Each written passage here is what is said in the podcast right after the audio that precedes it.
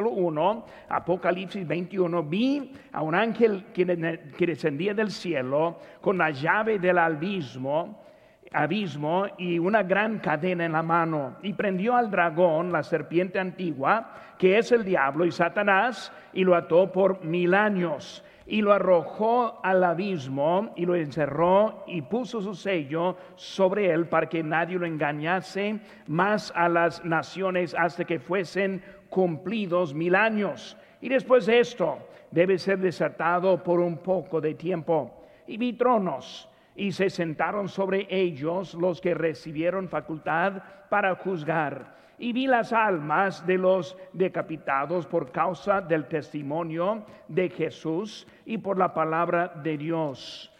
Los que no habían adorado a la bestia ni a su imagen y que no recibieron la marca en sus frentes ni en sus manos y vivieron y reinaron con Cristo mil años. Vamos a hacer una palabra de oración mientras que entramos en este capítulo. Padre Santo, Señor, gracias te damos por este tiempo que nos has dado para aprender un poco de los eventos que están por venir muy pronto. Yo te pido que tú nos enseñes ahora, por medio de tu palabra, Señor, úsala ahora como verdad que es para enderezar nuestros caminos y animarnos para seguir adelante. Señor, gracias por todo. En tu nombre, precio lo que te pedimos.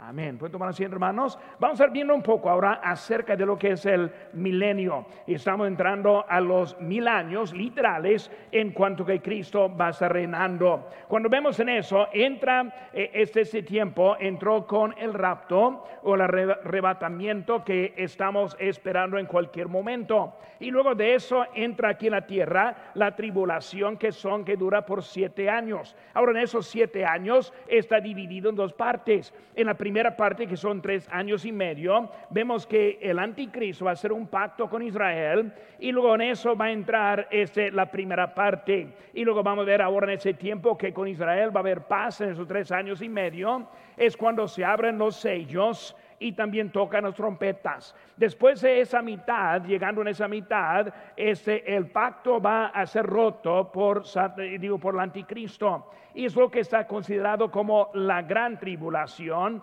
en cuanto que vemos la séptima trompeta y también las copas y luego vemos los ataques de Satanás durante ese tiempo. Ahora eso está sucediendo aquí en la tierra. Cuando vemos en el cielo es otra escena. Vemos que hay el tribunal de Cristo, o sea, es el juicio que va a haber para los creyentes ahí en el cielo. Después eso, vemos la boda, o sea, cuando vamos a estar unidos con Cristo y luego la cena que también dura por los siete años. Ahora estamos viendo el milenio. El milenio, hermanos, ahora es el reino de Cristo desde Jerusalén físicamente va a estar reinando aquí en ese mundo, en ese lugar físicamente. Vemos también nosotros vamos a reinar con Él. Este, vemos que en ese tiempo va a haber nada de pecado presente, ni tampoco los efectos del pecado. Por eso la muerte ninguno va a morir. Por eso por mil años van a vivir los que están entrando en ese tiempo. No va a haber enfermedades. El león y el cordero se acostarán, no va a devorar, como yo, siempre digo, el cordero no va, no va, a hacer daño al león, ¿verdad? Durante esos mil años. Y por eso estamos viendo, hermanos, de eso. Ahora, la presencia de Cristo y luego físicamente desde los redimidos desde el cielo y los seres humanos que sobrevivieron entrando en ese tiempo. Hay que recordar que los que entran de seres humanos son puros salvos. O sea que los incrédulos, los rebeldes, todos van a morir en Amargedón y solo los que, eh, este, los que los salvos van a entrar en ese tiempo. Por eso todo está en orden para esos mil años. Ahora vamos a tratar de entender algunas cositas que yo creo que son interesantes, por lo menos para mí son interesantes. Pero vamos a ver unas cositas. Primeramente, la primera cosa que vemos es la restricción. Los primeros tres versículos vemos que hay un ángel que va a poder arreglar cosas. Por eso vemos un ángel poderoso. Vemos que ese ángel en versículo 1 tiene autoridad. Él tiene la llave del abismo. Hermanos, hay que recordar, y muchas veces pensamos, o más bien se piensa que Satanás es como un reino en el infierno, que no es cierto para nada. Satanás va a ser un atormentado en el infierno. Él no está reinando allí para nada. Él no tiene autoridad para nada. La llave no está en su poder, sino en este caso lo vemos con este ángel. La llave pertenece a Dios y no a Satanás. E, el Satanás no tiene nada de poder en ese lugar. Cuando hablamos del abismo, ¿qué es? El abismo es un foso, un depósito. La Biblia lo describe como sin fondo, sin gravedad. Ese es un lugar ubicado, probablemente va a ser en el centro de la tierra, en donde no haber gravedad ni para suelo, para tocar suelo en ese lugar. Vemos que en ese lugar también mucho calor, humo, Vamos a ir ahora al capítulo 9, guardando su lugar aquí. En capítulo 9, primer versículo, vemos un poco de descripción de ese lugar. Dice ahí, el quinto ángel tocó la trompeta y vio una estrella que cayó del cielo a la tierra y se le dio la llave del pozo del abismo. Y abrió el pozo del abismo y subió humo del pozo como humo de un gran horno y se oscureció el sol y el aire por el humo del pozo. Pero vemos cuando se abrió, vemos que ahora hay mucho calor y humo y todo que está saliendo de ahí.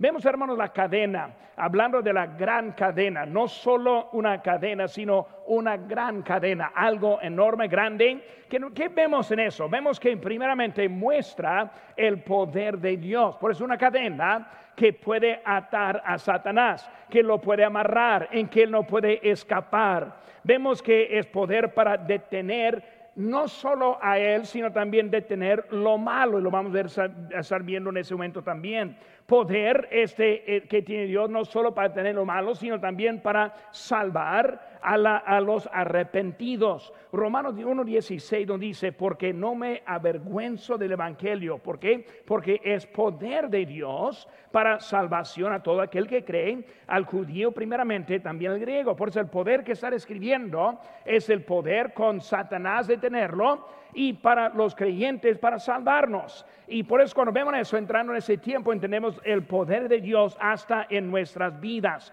Vemos la llave. Ahí en Apocalipsis 1.18 dice, y el que vivo y estuve muerto, mas he aquí que vivo por los siglos de los siglos. Amén.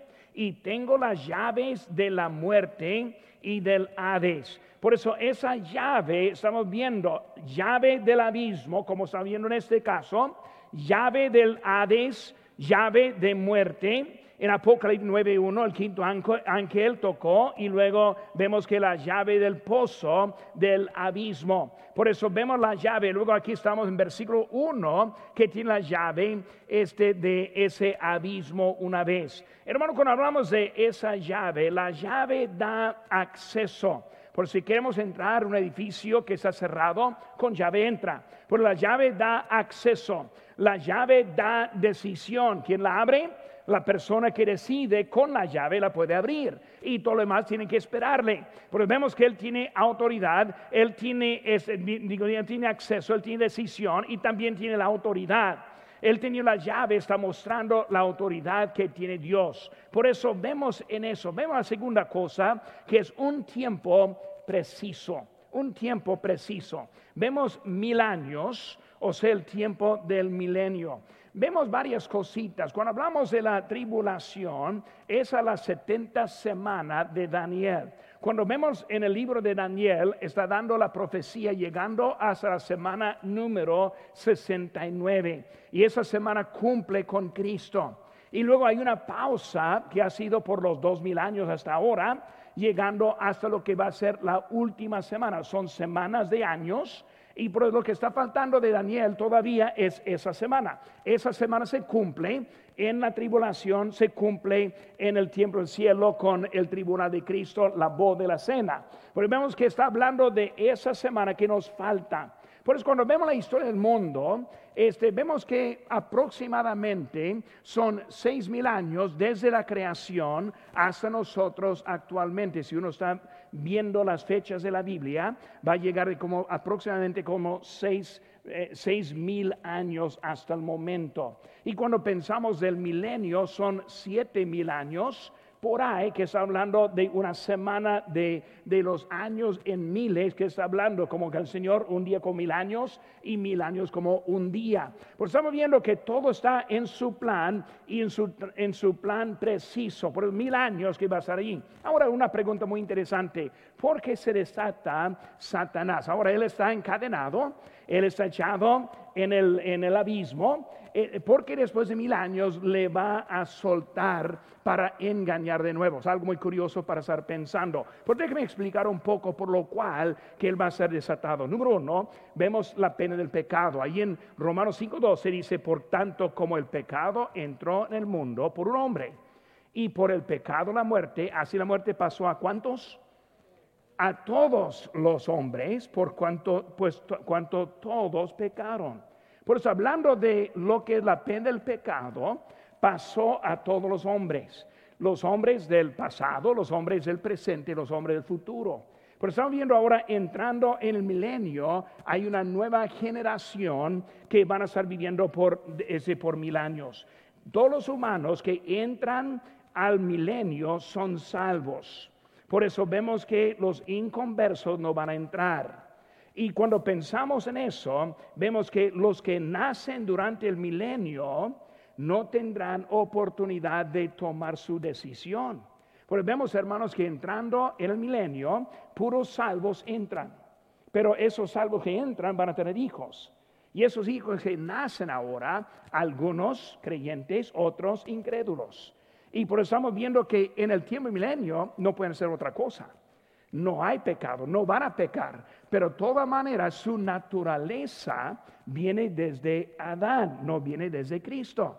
Por eso todavía no han sido salvos en ese punto, menos que ellos acepten también al Señor Jesucristo. Y los que no acepten, lo van a rechazar. Por eso vemos, hermanos, que en ese tiempo tenemos una mezclada de gente, algunos arrepentidos, algunos que aceptan a Cristo, al Rey, otros que van a obedecer simplemente porque no tienen opciones, pero al final van a tener la oportunidad. Ahora, si yo decido no aceptar a Cristo como mi rey en ese momento, es de ellos van a aceptar a Satanás y a él cuando se suelta. Pero vemos, hermanos, que al final viene la oportunidad para ellos. Es muy importante recordar la naturaleza de los humanos no cambia con el milenio los humanos todavía entran. Ahora, hablamos de puros los que entran desde eh, este, de, su, este, de, la, de, los seres humanos de la tribulación.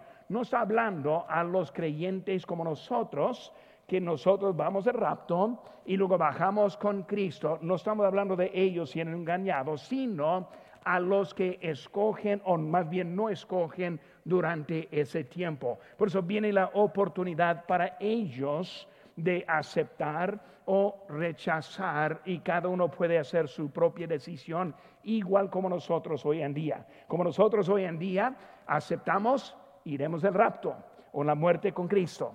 Y luego los que decimos, decidimos que no, al infierno vamos a ir, o van a ir más bien, es de los que rechazan. Igual en ese tiempo. Ojalá que puedan entender un poco por lo cual que se desata, desata ese Satanás durante ese tiempo. Segunda cosa que vemos, hermanos, es la resurrección. Por eso ahí en versículo 4 hasta el versículo 6 vemos acerca de la este, de, la resurrección. Primero, en 1 Corintios 15, no vamos a buscar ahí, pero nuestro lema que estamos predicando, pero vemos ahora lo que es la resurrección de Cristo, que es el Evangelio, la muerte, sepultura y resurrección del Señor Jesucristo. Porque vemos, hermanos, en su resurrección es la primera.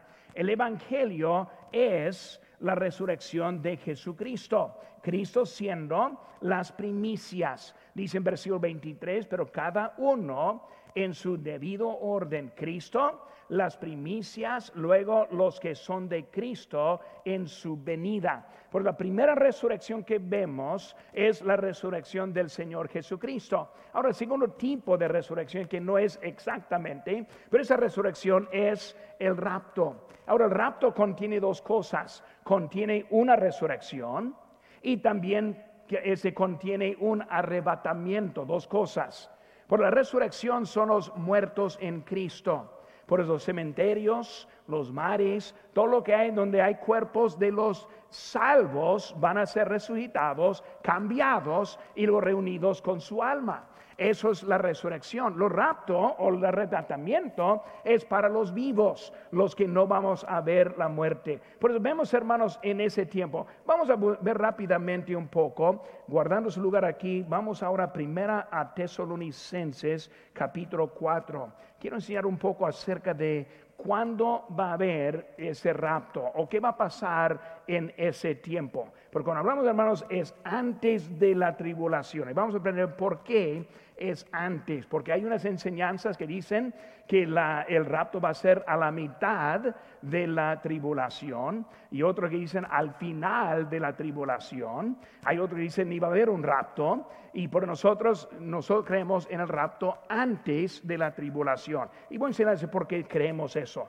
Aquí dicen 1 Tesalonicenses 4, 16 dice, porque el mismo, digo, porque el Señor mismo, con voz de mando, con voz de arcángel y con trompeta de Dios, descenderá del cielo y los muertos en Cristo resucitarán primero.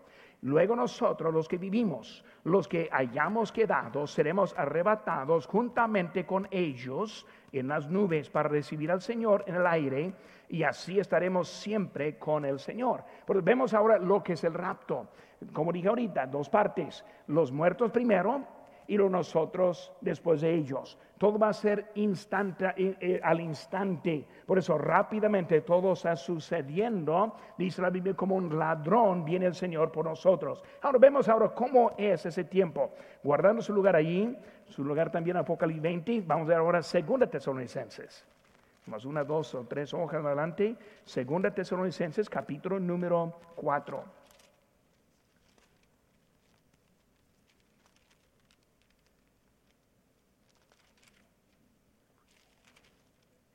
Entonces, no es capítulo 4, ¿dónde estoy leyendo ahorita? Ah, perdón, capítulo 2. Entonces, estoy leyendo mal.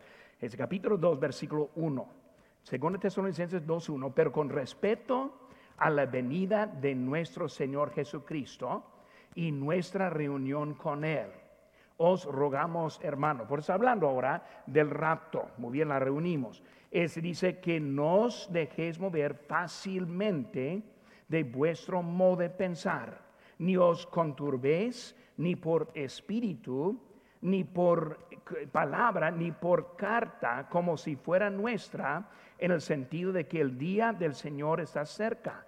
Nadie os engañe en ninguna manera, porque no vendrá sin antes venga la apostasía y se manifieste el hombre del pecado, el hijo de perdición. Pues hablando ahora del rapto, de cuando nosotros estamos viniendo, no se preocupen, todavía no ha pasado, está diciendo eso, no se preocupen que viene estas cosas poco más adelante, vemos versículo 6. Y ahora vosotros sabemos, digo, y ahora vosotros sabéis lo que lo detiene, a fin de que a su debido tiempo se manifieste, porque ya está en acción el misterio de la iniquidad, solo que hay quien al, al presente lo detiene hasta que Él a su vez se ha quitado de en medio. Él y entonces se manifestará aquel inicuo aquel Señor matará con espíritu de boca. Ahora, hablando del anticristo, ¿qué está diciendo? Algo que está deteniendo. Porque vemos, hermano, que está hablando acerca del rapto, pero hay algo que detiene el anticristo. Ahora, el anticristo va a vivir aquí antes del rapto, pero no va a ser revelado hasta después del rapto. ¿Por qué? Porque está detenido. ¿Detenido de qué? Detenido del Espíritu Santo. ¿Dónde mora el Espíritu Santo hoy en día? No mora en esta casa, en este templo en donde estamos, no mora en ninguna, ningún edificio, sino mora en nosotros. Pues nosotros teniendo el Espíritu Santo, está deteniendo el hombre de inicuo, hablando del hombre de hijo de perdición, o sea, el anticristo. Por eso, cuando Cristo viene por nosotros, se van los creyentes junto con el Espíritu Santo. Ahora, en ese momento, no haber nada de presencia de, de Dios aquí en este mundo. Y Satanás va a tener su reino para entrar en la gran tribulación. Por lo cual, hermano, nosotros esperamos y entendemos que primeramente viene el rapto y luego la ausencia del Espíritu Santo y luego Satanás entra con el anticristo y luego inicia los eventos de, la gran tribulación. Veremos, hermanos, en eso. Vemos también, volviendo en Primera Tesalonicenses, cómo es algo permanente. Versículo 17 dice, Julio parte dice, y así estaremos siempre con el Señor. Pues vemos, hermanos, cuando el Señor viene por nosotros, nosotros para siempre estamos con el Señor. Por eso digo ahorita, cuando Satanás sale para engañar, no engaña a nosotros que iremos con Él. Por eso los muertos en Cristo, los vivos en el rapto, vamos a estar con Él para siempre. Pues nosotros ahí seguimos en eso, nomás para entender un poco acerca de lo que está pasando entrando el milenio en ese tiempo. Por eso, hermanos, la resurrección de Cristo es primero, segundo el rapto, tercero es la primera resurrección. Volvemos, hermanos, ahora al capítulo 20 de nuestro texto aquí en, en Apocalipsis vemos la primera resurrección de, los que están aquí. Hermanos, los que mueren durante la tribulación van a tener su resurrección entrando la tribulación. Porque vemos, hermanos, en Apocalipsis 6, 9 dice, cuando abrió el quinto sello, vi bajo el altar las almas de los que habían sido muertos por causa de la palabra de Dios y por el testimonio que tenían. Los que mueren durante la tribulación son guardados, protegidos y cuidados. Y vemos que en capítulo 6 hablando, refiriendo a un lugar, un altar en donde están escondidos. Pero vemos ahora entrando el milenio que ahora hay una nueva resurrección. Y lo vemos aquí en versículo número 4. Más bien versículo 5 dice, pero los otros muertos no volvieron a vivir hasta que se cumplieron mil años. Es la primera resurrección, hablando de los malos. Bienaventurado y santo el que tiene parte en la primera resurrección. La segunda muerte no tiene potestad sobre estos, sino que serán sacerdotes de Dios y de Cristo y reinarán con él mil años. Por eso, la primera resurrección es para reinar con, con Cristo por los mil años. Bueno, vemos la primera resurrección es la resurrección de los muertos de la tribulación. Nosotros, hablando de que nosotros estamos ya con Él desde el rapto, y ahora ellos que entraron a la tribulación murieron en Cristo, se juntan con nosotros en los mil años. Por eso la primera resurrección. Y luego vemos ahora la segunda resurrección. La segunda resurrección es la última que encontramos. La segunda resurrección es después del milenio y es una resurrección para el último juicio. Por eso la resurrección de los justos es antes del milenio. Ellos van a reinar con Cristo también. Ellos tienen vida eterna también. Por eso no van, a ser, ellos no van a ser afectados por Satanás, pero vemos al final ahora los muertos este de, sin Cristo. Y ese va a ser el último para ellos. Por eso, tercera cosa vemos ahora es el reino. Versículo 4 este, habla del reino con Cristo. Versículo 6 también habla del reino con Cristo. Vamos a hablar un poco acerca de ese reino. Ese reino, como dijimos, es un reino de mil años literales. Vemos que es un reino absoluto. Este, ese reino está sobre los seres humanos. Por eso voy a repetir algunas cositas. Porque nosotros, como los del rapto y la resurrección, estamos juntos reinando con Cristo. ¿Sobre quiénes? Sobre los que entran después de la tribulación. Ahora, me imagino que no van a entrar muchos, porque la mayoría va a morir durante la tribulación. Pero los que se escapan, se salvan, ellos van a salir y entrar el milenio. Satanás ya está encadenado, él está en el abismo, los demonios iguales, no hay nada de efecto de pecado y entra en ellos. Por eso reinan, nosotros vamos a reinar por mil años sobre quienes, sobre los que van a entrar. Por eso ellos van a vivir este, en la paz completa por mil años. Como nosotros esperamos una paz aquí en la tierra, en ese tiempo va a haber esa, esa paz en la tierra. Por eso son mil años reino absoluto de Cristo, nadie oponiéndole en nada, nadie en contra de nada, nadie haciendo ningún pecado, ningún problema, ningún efecto del, pecado en ese tiempo. Y también, hermanos, no solo en, ellos, sino solo también sobre la naturaleza. Por eso vemos que Cristo sobre los seres humanos, pero también sobre la naturaleza. Isaías 11:6 nos dice, morará el lobo con el cordero, y el leopardo con el cabrito se acostará, el becerro y el león, y la bestia doméstica andarán juntos, y un niño los pastoreará, y el niño de pecho juzgará sobre una cueva de áspid, y el recién desetado extenderá su mano sobre la eh, caverna de la víbora. ¿Qué está diciendo? Ninguna cosa de la naturaleza va a hacer daño a ninguna otra cosa. Los animales van a vivir en paz también. Por eso, hombres en paz. Obviamente, nosotros los salvos redimidos en paz. Los hombres entrando en paz. La naturaleza en paz. Desde todo va a estar en paz durante ese tiempo y luego sobre el poder, el poder diabólico. Obviamente vemos en versículo 2 que ya no está Satanás, prendió al dragón, la serpiente antigua, que es el diablo y Satanás, y lo ató por mil años. Porque vemos que va a ser ausencia en eso. Por eso, Cristo sobre los hombres, sobre obviamente los, eh, este, los seres del, cielo, los hombres, la naturaleza y hasta también de Satanás y el poder diabólico que hay.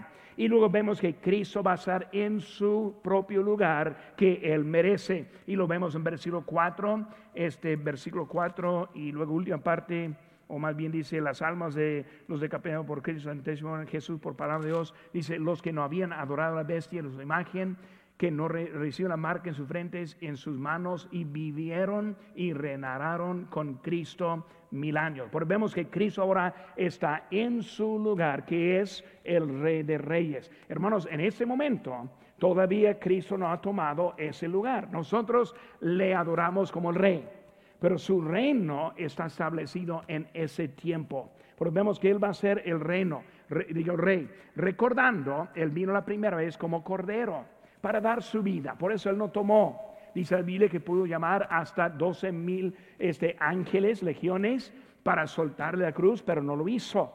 Por eso él no, no vino como rey, sino vino como sacrificio. Esta vez viene como rey. Ahora, número cuatro, hermanos, vemos la rebelión. Versículo 7 dice la Biblia, cuando los mil años se cumplan, Satanás será suelto de su prisión y saldrá engañar a las naciones que están en los cuatro ángulos de la tierra, a Gog y a Magog, a fin de reunirlos para la batalla, el número de los cuales es como la arena del mar. Y subieron sobre la anchura de la tierra y rodearon el campamento de los santos y la ciudad amada, y de Dios descendió fuego del cielo y los consumió.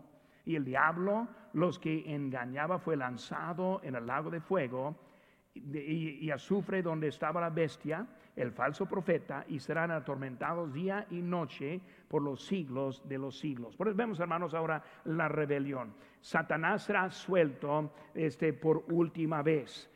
El abismo de su prisión ahora está soltado. Ese, esa prisión es el lugar de tormento, es el lugar del sufrimiento, pero está suelto ahora para salir. Él de su, no de su propia decisión ni de su propio poder. Pues Satanás no tiene poder menos que Dios se lo da. Porque vemos que ahora Él está fuera, pero solo por permiso y solo por el plan de Dios y el tiempo determinado. Pues ahora está suelto y luego también Él saldrá para engañar, versículo 8. El milenio, hermanos, es un tiempo de restricciones. Por eso nadie puede hacer ni una decisión mala en ese tiempo. Dice que el número como la arena del mal. Bueno, puede imaginar ese mil años sin muerte. Mil años, mil años teniendo bebés. Y luego la procreación ese tiempo. Por eso vamos a ver que la, tierra otra vez va a volver a ser poblado y dice como la arena del mar va a ser los que están en contra en ese tiempo. Este, hermanos, ellos en ese tiempo del milenio, sin la habilidad de pecar, ahora van a tener su oportunidad. Hermanos, todos somos hechos con la, con la habilidad de decidir. Y algunos y algunas sectas no quieren ser como que nosotros no tenemos nuestra propia decisión o nuestro derecho. La verdad es que sí. Porque vemos que ellos, hasta ellos también, viviendo en armonía, viviendo sin el efecto y la presencia del pecado, toda manera tienen esa misma naturaleza para tomar una decisión en contra de Dios. Porque vemos que ellos ahora de su corazón van a pecar. Con Adán y Eva, vemos en Génesis 2.16, y mandó Jehová Dios al hombre diciendo, de todo árbol del huerto podrás comer, mas del árbol de la ciencia del bien y del mal no comerás, porque en, en el día de que él comieres, ciertamente morirás. Porque estamos viendo Adán y Eva, que en presencia como el milenio, ausente del pecado, igual. Por eso vemos que Adán y Eva, sin la presencia del pecado, de toda manera, tuvieron esa, esa habilidad de escoger mal. Y por eso vemos con ellos, vemos ahora también en el milenio con nosotros también. En Romanos 19 dice que si, que si confesares con tu boca que Jesús es el Señor y crees en tu corazón que Dios le levantó de los muertos, serás salvo. Comienza que, que si confesares. O sea, es la decisión suya, es la decisión mía. Porque Dios nos ha dado la decisión y luego este, Él va a engañar a los que no aceptaron el liderazgo del rey y luego esas naciones subirán en contra de él. Va a ser la última rebelión en contra de los santos, porque no pueden, no puede este, pelear en contra de Dios. Interesante. Con esta batalla rodearon a Jerusalén, rodearon a los santos, y lo que dice, fuego va a descender y luego los va a consumir. Pues vemos que Él ahora está en contra de nosotros como el objeto de Dios pero también van a ser consumidos. Por eso, vimos la restricción, la resurrección, el reino, la rebelión. Últimamente, hermanos, vemos ahora la recompensa. En la recompensa lo vemos aquí en versículo número 11. Dice, y vi un gran trono blanco y al que estaba sentado en él, de delante del cual huyeron la tierra y el cielo, y ningún lugar se encontró para ellos y vi a los muertos, grandes y pequeños, de pie ante Dios. Y los libros fueron abiertos, y otro libro fue abierto, el cual es el libro de la vida. Y fueron, y fueron juzgados los muertos por las cosas que estaban escritas en los libros según sus obras. Y el mar entregó los muertos que había en él. Y la muerte y el Hades entregaron los muertos que había en ellos y fueron juzgados cada uno según sus obras. Y la muerte y el Hades fueron lanzados al lago de fuego. Esta es la muerte segunda. Y el que no se halló inscrito en el libro de la vida fue lanzado al lago de fuego. Unas cosas muy interesantes, hermanos, que estamos viendo en eso. Ellos ahora están delante, delante de ellos. Me gusta mucho que dice que este, ellos se pusieron en pie delante de Dios ahora en pie. Por eso ahí en versículo 12, de pie ante Dios. Vemos, hermano, que Dios es el ser supremo. En ese momento ninguno va a estar sentado, ni van a estar atentos ante Dios. Porque Dios ahora está listo para juzgar a cada uno que ha estado en contra hermanos. Estamos hablando de los que nosotros conocemos que no son salvos. Esa es la última escena para ellos si no se arrepienten, si no ponen su fe en Cristo, ese es su lugar donde van a estar presentes ante Dios. Todos de todas épocas ahí están juntos. Por eso vemos, hermanos, primera cosa, la ausencia de Satanás. Satanás no está presente en este momento. Este ahora es el tiempo en donde Dios va a juzgar a la humanidad que ha estado en contra de él. Y muchos van a decir, pues yo no estuve en contra de Dios. Si, si no está con Dios, está en contra de Dios. No hay manera para andar en medio. No puede ser que está en, un lado que, que, es como neutro de ellos. Él ahí está. Por eso Satanás no está. Vemos que los testigos, todo está en contra de ellos ese tiempo. ¿Cuáles son los testigos que tenemos, hermanos? Primeramente, la primera, el primer testigo que hay es el testigo de la conciencia. Nosotros sabemos. Y cuando uno ve lo que está pasando en el mundo en este momento, hay falta de lógica en cada lado. Hermanos, yo soy convencido que muy pronto Cristo vendrá simplemente viendo la condición de este mundo. No hay lógica para nada. La conciencia declara, la conciencia habla. Nosotros sabemos, hasta que en este momento andan buscando a otra vida allá en el espacio, que quieren hacer algo que compruebe que algo que está faltando, la conciencia. Nosotros con la conciencia es un testigo que nosotros tenemos en contra. Segundo, segundo testigo es las palabras de los hombres. Por nosotros predicamos, nosotros evangelizamos, nosotros eh, aquí hasta el internet está pasando mucho escuchando. Ese es un testigo, por los hombres predicaron y ellos no escucharon. Por eso la conciencia, las palabras o la predicación de los hombres. Número tres, las obras de los hombres. Nosotros sabemos entre el bien y el mal. Hasta que los más inconversos entienden entre el bien y el mal. Hasta que el mundo está juzgando entre el bien y el mal. Por eso es otro testigo. Por eso los, los hombres y convivimos muestra es otro testigo. Otro testigo, hermanos, es el libro de la vida, la cual que estamos viendo aquí. ¿Cuáles son esos libros que hay? Esos libros, hermanos, esos son dos tipos principalmente. El primer tipo, el primer libro que está refiriendo, es el libro de las obras. ¿Por cuál es eso? Cada pecado que hemos cometido está escrito dentro de un libro. Ahora, ¿qué pasa con uno que es, es salvo? Con el salvo, la sangre aplicada borra esos pecados. ¿Por qué? Porque Cristo lo pagó en la cruz del Calvario. Por eso Dios nos ve a nosotros como perfectos, justos en la sangre de Cristo. Su justicia en nosotros, nuestro pecado en Él. Por eso Cristo a la cruz fue en nuestro lugar para que nosotros al cielo podemos ir en su lugar. Pero vemos, hermanos, que no están, los que no están en Cristo, todos esos pecados aparecerán allá. Libro de sus obras. Segundo libro es el libro de la vida. Por eso el libro de la vida son los que no tienen nada en el libro de obras, estar inscrito en el libro de vida. Nosotros, cuando nosotros somos salvos, estamos inscritos en el libro de la vida. No aparece nada de pecado. ¿Por qué? Porque ante Dios ya no tenemos pecado. Porque Cristo lo pagó en la cruz del Calvario. Pues nosotros no estamos en un libro, sino estamos en otro libro. Y en este momento, los que están presentes no están en el libro de vida, sino que están en el libro de las obras. Por eso vemos esos tipos de libros de que está hablando acerca de, de nosotros. Ahora, vemos también el gran trono blanco, versículo 11.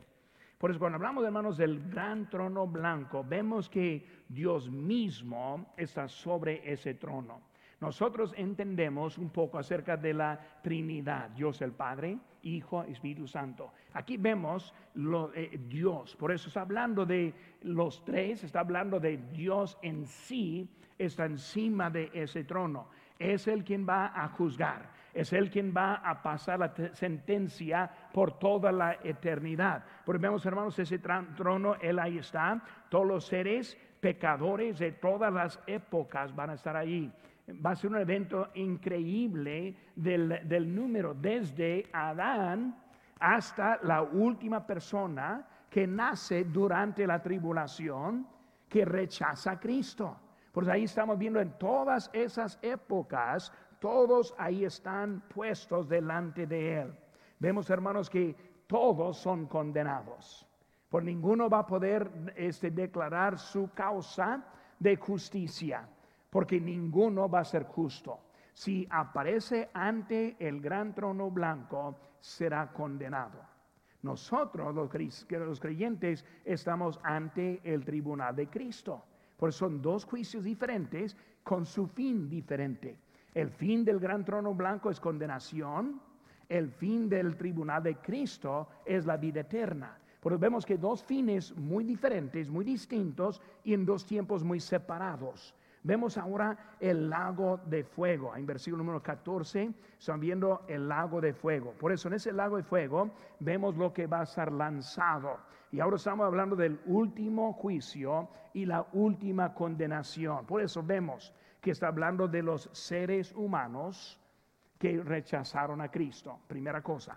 Por eso ellos van a entrar en el lago de fuego. El lago de fuego no es un lugar que existe en ese momento o por lo menos no está escrito en la Biblia hasta ese momento. Ese es el castigo final de todo. Por eso vemos que los seres humanos que rehusaron a, creer están adentro. Vemos también la muerte. Por eso no solo los seres, ahora la muerte. Por eso la muerte se acabará. No haber muerte jamás para los que están allí. Por eso seres humanos, la muerte. Y luego dice el Hades. El Hades, ¿qué está hablando del, del Hades puesto dentro del lago de fuego. Hermanos, vemos que el infierno es una referencia al lugar de condenación. Porque vemos que la Biblia habla muchas veces acerca del infierno. El infierno es un lugar de, de, la condenación. Pero vamos que la palabra Seol, que vemos en la Biblia, Hades el abismo, son términos específicos que está refiriendo a un depósito temporal. Por eso, recordando el hombre rico con Lázaro. Este, cuando él fue el hombre rico fue al Hades y vemos que es el Lázaro al paraíso. Y vemos que él está en un lado que no está en tormento y luego que el hombre rico está en otro lado en tormento. Porque vemos que es la separación que hubo en ese tiempo. Ahora no voy a tomar el tiempo porque mi tiempo lo permite, pero ¿qué pasó con eso? Ahora está, todo eso está ahora acabado. Pero está hablando de un depósito. Ese depósito fue porque Cristo todavía no había pagado por la salvación. Por eso uno que fue salvo en el Antiguo Testamento fue una salvación al futuro. ¿Por qué? Porque Dios no perdona a ninguno menos que Cristo pague el precio. Por eso los Antiguo Testamento estuvieron en un lugar esperando. Y luego vemos que los que están ahora también en tormenta en ese lugar de Hades. Ahora vemos también ahora el lugar que es el lago de fuego. Lago de fuego es el último lugar y el final de la condenación. Porque vemos que esos dos lugares ahora van a estar puestos dentro del lago de fuego. Y eso, hermanos, es el último que vamos a estar viendo acerca de los que son castigados y juzgados por Dios. Vemos, hermanos, el último este testigo. Versículo 15 dice, el que no se halló inscrito en el libro de la vida fue lanzado al lago de fuego. Última, último testigo es que ese nombre no está inscrito. Nosotros, que somos creyentes en Cristo, somos inscritos en ese libro ya, no para el futuro, sino ya. Y luego nosotros estamos con Cristo. Por eso, hermanos, rápidamente terminando. Estamos viendo el milenio y mucho ha pasado en esta hora que hemos aprendido acerca de los eventos llegando hasta el punto que estamos aquí. La semana que entra vamos a estar viendo el nuevo Jerusalén y luego la nueva tierra y el nuevo principio que vamos a estar viendo que va a pasar después de todo eso. Por eso, lo que ha pasado ahora en ese momento es ya separación. Los inconversos están en el lago de fuego para siempre. Y luego los creyentes están con Cristo para siempre. Por eso estamos empezando al final de lo que es la eternidad y vamos a estar viendo en eso en la semana que viene.